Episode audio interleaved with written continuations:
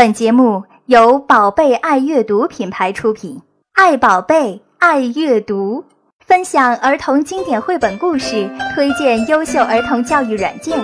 宝贝爱阅读节目马上开始了。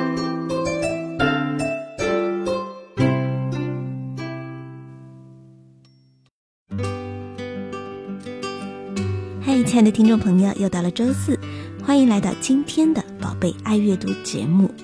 和爸爸妈妈一起来分享有关图画书亲子阅读的点滴心得。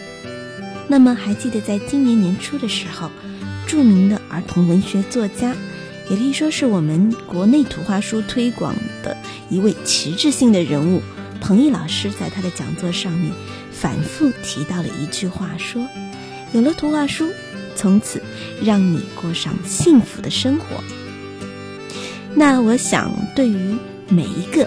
每一天在亲身实践着图画书亲子阅读的家庭来讲，幸福的来源何其相似，幸福的感觉却各有不同。在今天的节目中，我们不再是一言堂的形式，而是首次在节目中请到一位好妈妈，来和我们一起分享有关她自己和宝贝怎样来开展亲子阅读的一些经验。好，那么就欢迎我们今天的嘉宾藏文怡妈妈来到我们的节目中。好，为什么要特别称呼她为好妈妈呢？因为首先她本人是一位非常优秀的妈妈。嗯，她曾经呢是在外资企业担任项目高管很多年。那么在拥有了一个呃非常活泼可爱的小男孩，名字叫做黄平凯。我们以下就称呼我们的藏文怡女士为开开妈妈，好不好？啊。那在拥有了咔咔以后呢？他现在是担任一个非常有知名度的亲子教育微信平台“好妈妈欢喜会”的副主席。是我现在嗯，是作为全职妈妈的身份，主要的工作就是陪伴我的孩子。嗯嗯，之前我是在。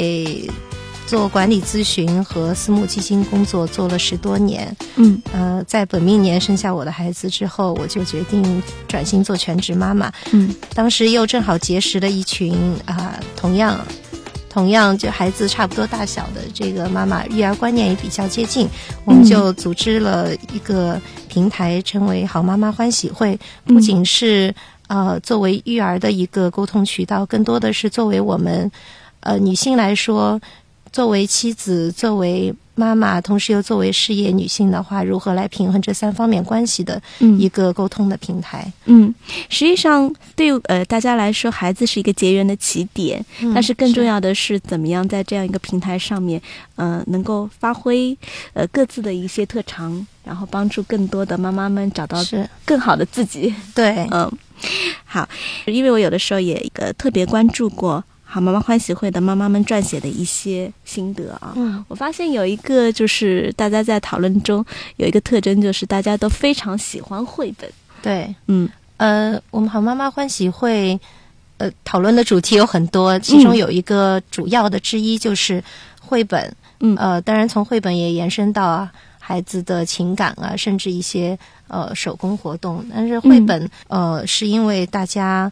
都觉得意识到绘本对孩子的重要性，然后作为妈妈本身也都很喜欢看绘本，对，呃，阅读绘本，呃，然后又很愿意呃花时间和孩子一起共读，所以绘本群作为我们好妈妈欢喜会的一个主要的分群，呃，除了线上的交流之外，我们还组织过多次的线下的绘本交流活动，嗯。我们往往发现，在家庭阅读开展的特别好的一些家庭中，就往往是爸爸和妈妈首先是一个绘本的粉丝，所以再把自己的这种喜好来通过自己的这种情感传达给我们的孩子。那对于开开妈妈来说，您还记得是什么时候是第一次就是发现了 发现了他，然后第一次和宝宝开始读绘本的呢？嗯，其实接触到绘本也是在怀孕期间。能看到一些网络上绘本大家的一些呃分享吧，嗯，然后当时就囤了很多，然后自己先看，自己就很喜欢，所以有了孩子之后，嗯，可能我印象最早是所谓的黑白卡，让他认知这个呃世界的颜色。嗯。可能到两三个月之后，开始对这个世界更多的感兴趣，能够、嗯。能够看到之后，就开始给他呃让他接触绘本。呃，我印象像《蹦》那一本很著名的绘本，啊，是小朋友不得不读不读的第一本书。是在小朋友可能抱在身上蹦的时候，或者是做那种蹦跳的玩具的时候，嗯，一边蹦一边让他自己有感受，一边来读这个书。呃，你还记得开开当时是一个什么样的反应吗？因为每个小孩子的反应不太一样。我记得我我嗯。我给我的呃老二读的时候，那个时候大概也就是三四个月的嗯。时候，但是听到“蹦”这个语词的时候，他会呃朝你来望一下，要要确认一下，因为可能有可能你在读到这个词的时候会特别的强调，然后到第二遍读的时候，读到这个词的时候，他就会咯咯咯的笑了。是，嗯。甚至会试图真的自己去蹦一下对，用一下力。嗯。虽然但他能够感受到这个词的这个意思和力量，对。嗯。然后还有一本抱抱印象比较深，嗯。因为在他半岁的时候，其实拍过一张照片，嗯。呃，就是晚上和他共读的时候，在灯下，嗯、两个人一起捧着这本书，啊。呃 所以印象比较深刻。嗯，当然这，这本书也是可能应该是必读书之一吧。对，因为有了这本书，每天有又有了一个可以拥抱的理由。嗯，那我发现啊，从刚才我们的交谈的过程中，开开妈妈是一个呃对小朋友的阅读是很有规划的那一类妈妈，嗯，是还是很尊重他的一个年龄的发展的这个需求的。那么我们也发现，就是现在宝宝已经三岁了，对吗？嗯、家里面的囤书应该是非常多吧？嗯，管理书架真的是很头疼，要定期就要整理。嗯嗯，可能这是我们每一个喜欢绘本的妈妈会纠结这个问题，跟衣服是一样的，看到好的就就想来把它收藏起来。那么在你的家里面是怎么样来解决这样一个一个甜蜜的困惑的呢？真正的是甜蜜的困惑，因为每次理书真的很费时间，嗯但是同时又理的时候接触到这些书又很开心，甚至自己都会不停的翻看。所以呃，首先家里是有本身就有的大书架，中间啊就是所有的买回来的书都会呃集中放，但是嗯呃，孩子在两岁半之前都还是只有自己的小书。就他主要接触的是自己的小书架，嗯因为我会把书从大书架中中间呃有所筛选，嗯把适合他年龄的。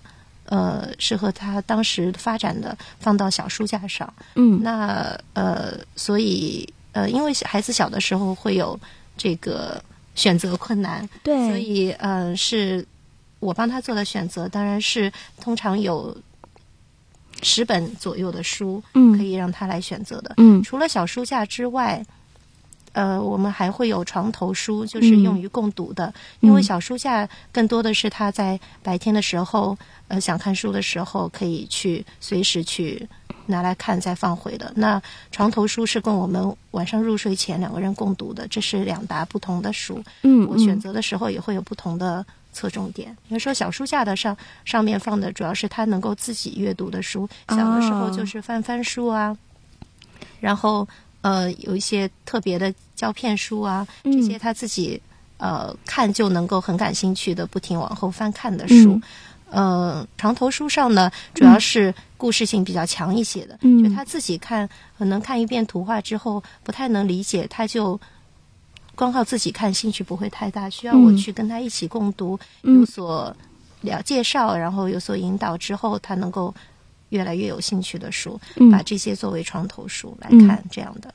啊，所以从刚才妈妈的叙述中，我是不是也可以这样理解？嗯，啊，因为这也体现了一个读书的一个时间的一个管理的问题。可能长途书更多的是，呃，你们在睡前作为一个最最主要的一个共读的时间，是白天比较忙碌，对宝宝也现在上幼儿园了吗？对，是，啊，对，尤其是对于我们上幼儿园的宝宝以后，可能就是你的共读的时间是唯独是就是睡前是一个比较完整的一段嗯。时间。那么在小书架上的书呢，是可能他在一个游戏的过程中比较灵活的，随时可以呃就地可取的那那部分书。而另外一个大书架，我觉得可能体现了妈妈对于一个长期的一个阅读规划，嗯，因为买来的书你可能需要一些分档的归类，是，嗯，因为最近孩子有了自己的房间，书架呢、嗯也作为他呃房间的一部分，就呃更好的做了一个排列，嗯。让他也可以。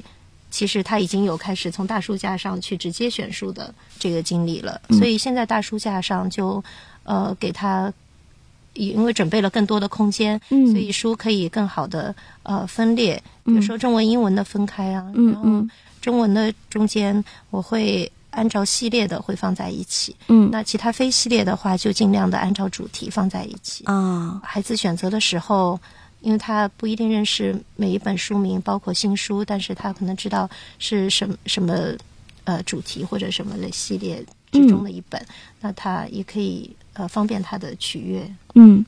实际上，这样一种分门别类啊，比如说是最近是春天，你会把嗯春天相关的书放在一起，对啊，会这样操作。哎，这是一个非常好的可以借鉴的一个方式啊。我觉得这种分门别类对于孩子也是一种认知的过程。嗯嗯是因为。呃比如说春天主题有很多的书从不同的角度来介绍，嗯那他能够同时接触到呃这几本书的话，能知道这个从不同的角度来了解嗯，这个主题。所以我觉得就是管理书架，大家不要小看这么这么一个步骤啊。其实书架是对于孩子来说，你是可以把阅读这一件比较抽象的事情，在他的生活中变成一个非常具象的一个东西。嗯从此以后，阅读就是成为他生命中一个非常具体的，就好像是每天着衣吃饭那样随身相伴的一件非常自然的事情。那么刚才也也也说到，呃，现在妈妈已经在开始有意识的让宝宝自己来自主的选择书了。但我们往往就发现，就有的时候他的选择跟你的选择会有一些冲突。嗯，看看妈妈是怎么样来平衡，就是宝宝和你自己的选择的呢？对，这个矛盾是真实存在的。嗯因为孩子自己选的话，你作为男孩子来说，他是一个非常典型的男孩子，从小就是对汽车感兴趣，嗯，所以所有和车相关的书会是他的第一选择。嗯呃，那除此之外呢，他会选。那些图画就能够讲故事的，就是图书、啊图画本身的表达性比较强强的的书，嗯对，呃，那对我来说，我是希望他能够呃不定期的接触到新的书，嗯然后当然有些老书契合主题的话也，也会再拿出来呃复读。嗯那另外呢，比如说现在春天主题的，我希望给他加入这个主题的书。嗯呃，另外我晚上和他共读。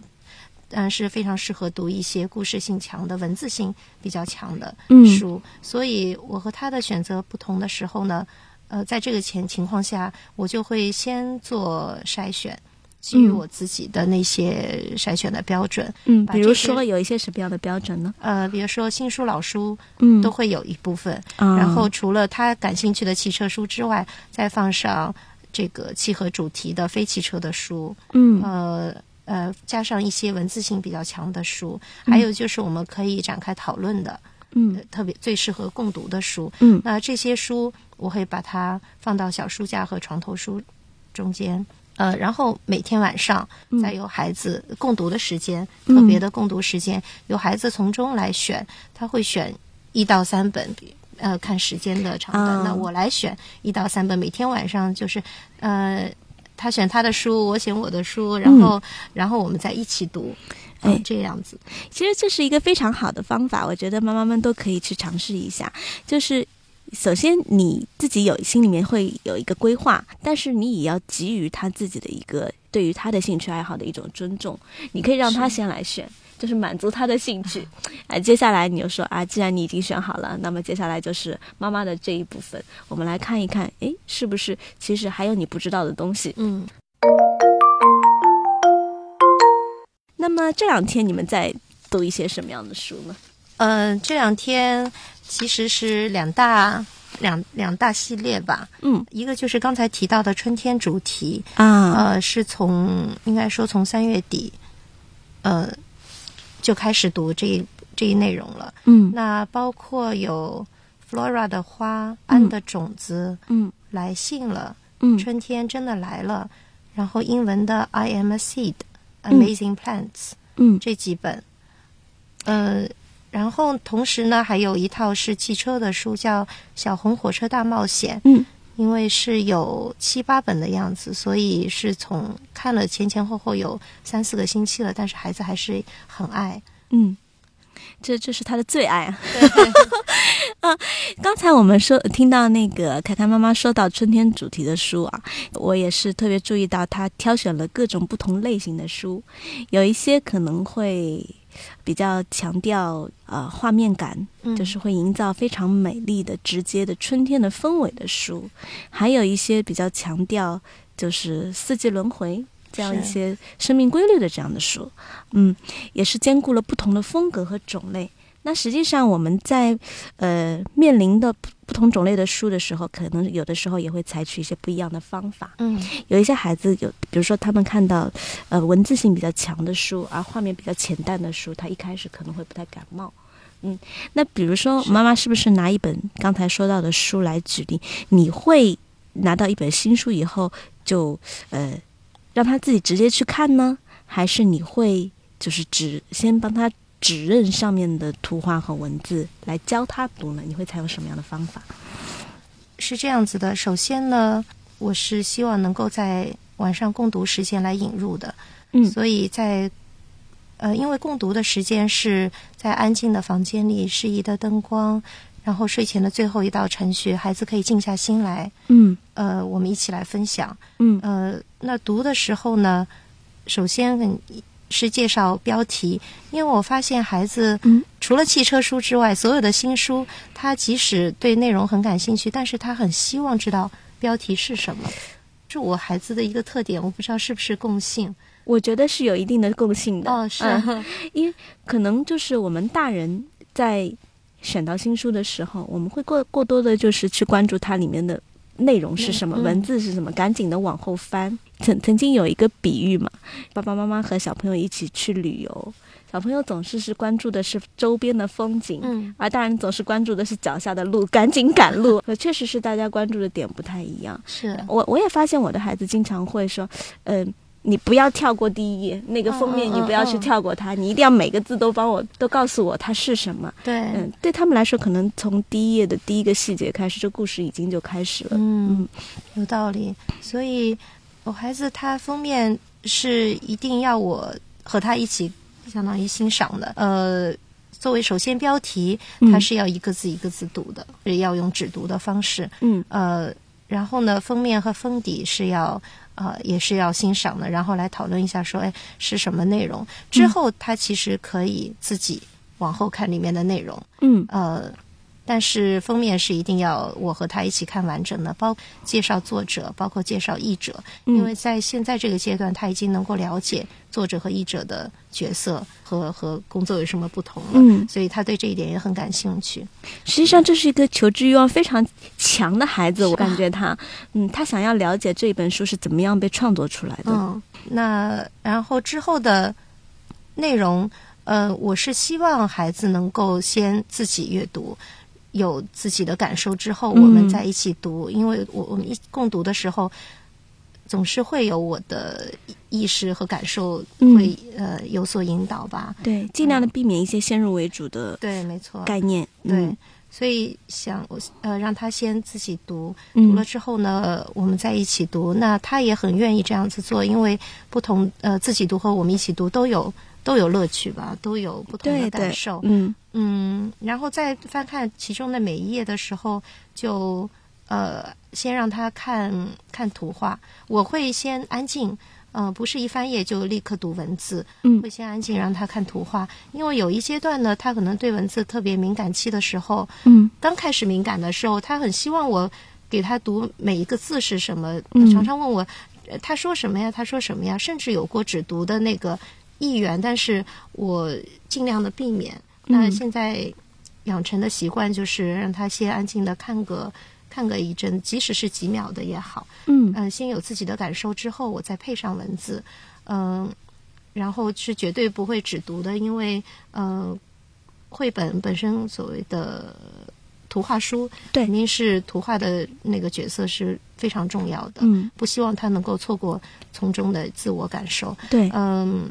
然后呢，在最后会有所讨论，嗯，特别是看新书的话，我们会一气呵成看到底之后，就内容的情节，呃，甚至有些时候是特别的认知的部分会有所讨论和延伸。嗯嗯，但是特别是新书的时候，一定是一气呵成读完的。嗯那如果再看再看之后，可能在每一页上停留的时间会有所不同。孩子有的时候都会自主的提出一些讨论的内容。对，有的时候他会直接的切入某爷他特别喜欢的。是，哎，比如说是像《安的种子》这样一本，呃，看起来比较有深意的啊，可能有一些人会说它比较有禅意的这样一本书，当时读了以后，宝宝的反应，他的第一反应是怎么样子的呢？嗯，我的印象中，他最最最最呃有所反应的是最后那一句“千年莲花盛开了”，嗯因为可能是一个故事的结尾终于到了，前面安的种种行为和他两个师兄的呃反差，让他一直很期盼说最后安的种子会变成什么样子。嗯嗯所以看到最后一页的时候，通常他都是很开心的笑，甚至是有些释怀的那种笑啊，就是嗯呃，终于知道答案了，然后很为此高兴的一种笑。嗯那读多了之后呢，在书的中间部分就会有更多的共鸣，呃，或者说有更多的观察和思考。嗯比方说，为什么呃安的种子能够盛开，其他两个师兄的种子就没有办法存活？他从中就了解到需要空气和这个水。呃，需要氧气，需要水，需要阳光。嗯书中有提到，但是是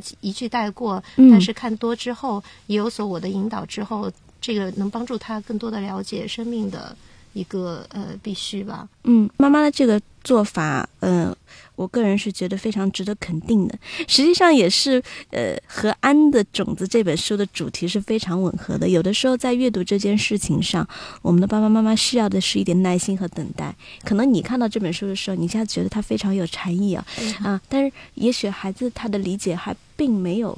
他的理解点并不在这个地方，是你你你不需要在第一时间就把你的理解强加在他的身上，嗯其实对于小朋友来说，你刚才说的非常对。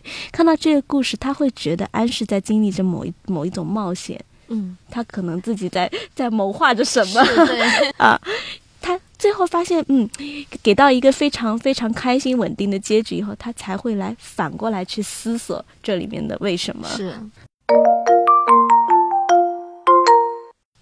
那刚才我们也听到三岁的开开小朋友，因为他从小就和妈妈一起养成了非常好的阅读习惯，所以说阅读是一件自然而然的事情，生发在每一天的生活中。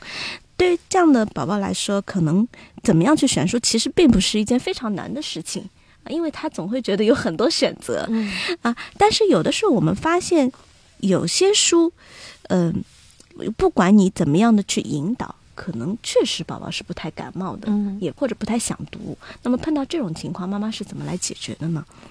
嗯，因为孩子有他自己的发展阶段，嗯呃，那如果不适宜的这一阶段的话，嗯，这这是很正常的，很很常常会发生的现象。嗯那比方说，呃，像。呃，孩子到目前到现在为止都还会很害怕说啊，恐龙要吃哦小恐龙啦，呃呃，比如说霸王龙会吃其他的恐龙啦，嗯或者是鳄鱼或者鲸鱼、鲨鱼会吃其他的鱼啦。嗯看到呃这种时候，还是会一直有很害怕的反应。那但是特别柔软啊，这个小男孩。对，而且他会呃，甚至到就是流泪这样，哦或者惊恐的叫这样。嗯那我会分区别来对待吧。嗯呃，因为像宫西达也的恐龙系列，它不但有那种吃。就是强者食弱食的这种嗯内容。另外呢，它其实是很感人的书，到最后大人看了都会流泪的，。实际上它更多的是一种关怀。嗯，对是，所以呃，像你看起来好像很好吃，嗯可能两岁多一点时候看的看的时候，他不仅是害怕其中吃的情节，更会伤心于最后，呃，甲龙宝宝离开了霸王龙，他当时完全不能理解，嗯所以在最后是会嚎啕大哭。哦那那个时候我就觉得。呃，这本书其实他后来就有自己想去看一次，但是我看他看了一会儿就放下了。嗯我觉得他是有一种嗯、就是很纠结的那种情感情情绪在在里面。嗯对，那我想那个阶段呢，就先不让他去那么呃情绪化的去接触一本书，嗯。所以就暂时搁浅了。等到今年上个月去看了这个绘本剧之后，我才又重新拿出来。嗯。呃，看过绘本剧的时候，他也是一边紧张的抱着我，但是一边会坚持看到最后，而且给演员鼓掌。嗯。在这样的呃铺垫下，现在再看这本书，他其实会主动的去拿来看，嗯。然后呃还是会呃害怕，但是呢，就他愿意往后看，那我觉得这个时间到了。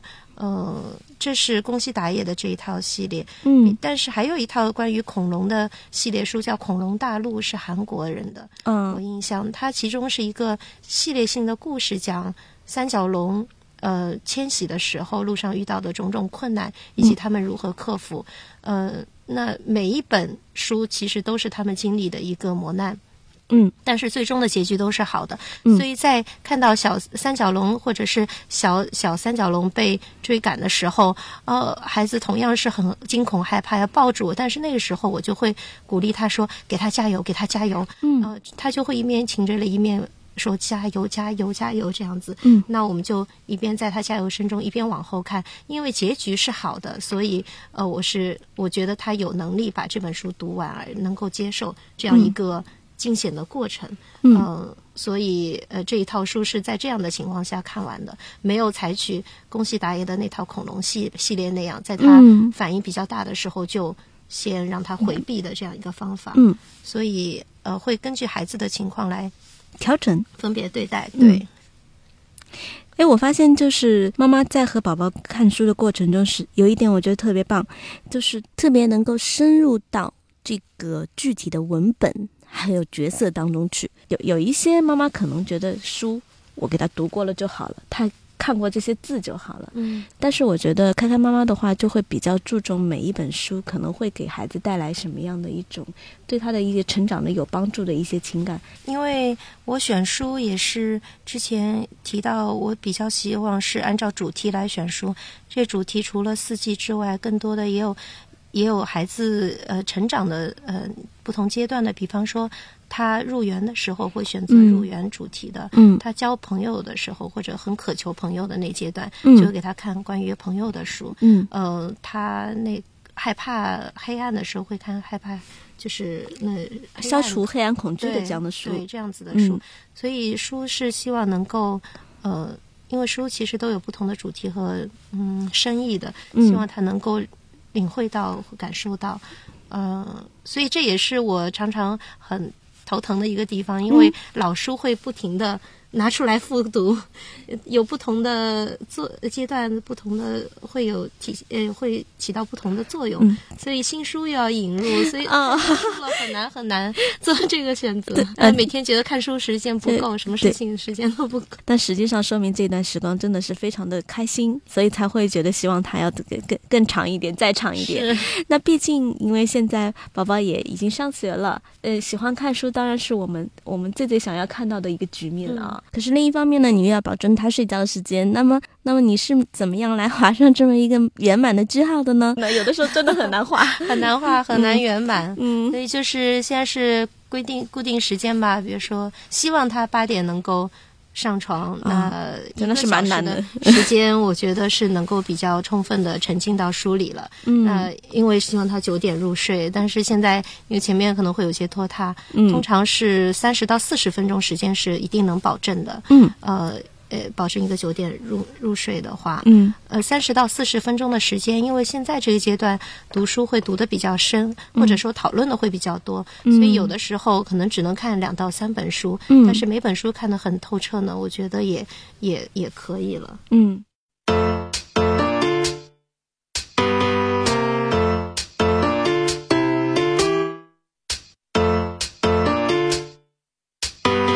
好的，不知不觉呢，我们今天节目就要到尾声了，时间过得真的是非常的快，就像我们的这个每天的读书时间一样，总是嫌它太短。那今天非常感谢我们的教育妈妈的做客，这也是我们的节目开播以来第一期由听众妈妈从家庭实践的角度来跟我们分享绘本阅读的经验，也是很难得。那我觉得今天开开妈妈的讲述非常的平实，但是在其中我自己也觉得受益匪浅，很实用，有很多小贴士值得大家去 mark 一下。那么，在每一次我们这个嘉宾做客节目，也是一个常规动作啊，就是我们会问问啊，我们的嘉宾朋友，绘本，如果你有一句话来说的话，对你来说意味着什么？那么今天妈妈的答案是什么呢？嗯，我觉得绘本，呃，在我眼中，绘本就是一个真实的世界吧。嗯，特别是对孩子来说，让他了解到。呃，世界中万物存在的奇妙，同时也能感受到这个世界中的各种各样的情感。嗯，呃，那对我来说，不但和他一起能够来享受，能感受这个世界，嗯，同时更能够呃帮助我感受和感受和了解孩子自身。所以是从呃这个大世界中间，在感受到我们个人本身。彼此的内心的小世界，对这个绘本就有这样的一个力量。嗯，感谢绘本为我们打开了一个全新的世界，也成为了连接彼此内心世界的一个桥梁。也那也希望我们的爸爸妈妈们能和孩子们一起坚持把绘本阅读这一件事情做下去。也欢迎你们能够把自己看到的、想到的和感受到的新世界，在我们的节目当中和大家一起来分享。好的，再次感谢藏文怡妈妈做客今天的节目，谢谢，我今天很高兴。嗯，也要感谢好妈妈欢喜会公众微信号的大力支持。那么收听我们的宝贝爱阅读节目呢，可以有几个方式。首先关注我们的公众微信号 Baby Reading，你也可以直接登录喜马拉雅、爱听以及听听播客平台来进行订阅。好了，我是马香，我们下期节目再会喽。妈妈，嗯。有些没有用的吗？他们都有用吗？你想，有些车都，有些车有用，有些车没有用，对吗？嗯，我在想，是不是有些车没有用呢？那么多车一起去工作，都有用的。哦，其实他们都有用的啊。嗯，但是吊车没有用。哦，是吧？嗯，那吊车为什么去呢？我们往后看一看。